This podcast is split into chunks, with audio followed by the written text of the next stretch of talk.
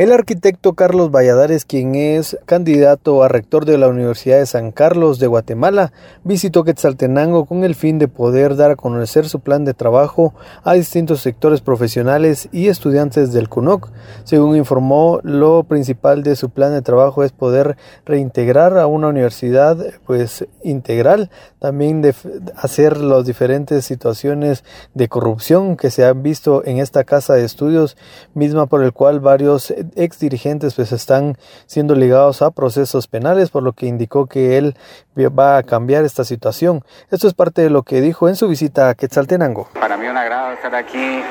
eh, entre distinguidas y distinguidos profesionales presentando nuestro plan de trabajo,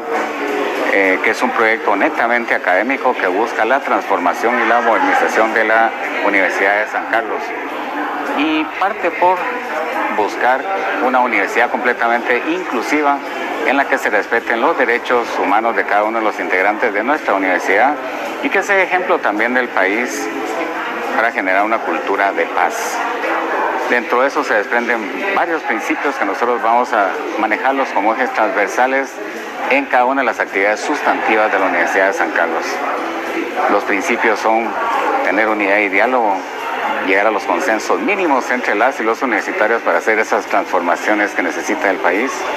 trabajar con ética y valores desde los que ocupamos los cargos de dirección, así como cimentar eso a través de los profesores para que esto llegue a las últimas instancias de las aulas universitarias y que nuestros egresados salgan con esa ética y valores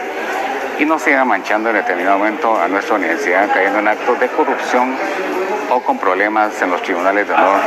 Según agregó el profesional, dentro de su plan de trabajo también está poder invertir en cuestiones de infraestructura en el Centro Universitario de Occidente. La noticia siempre antes por sucesos de Estéreo 100, Raúl Juárez.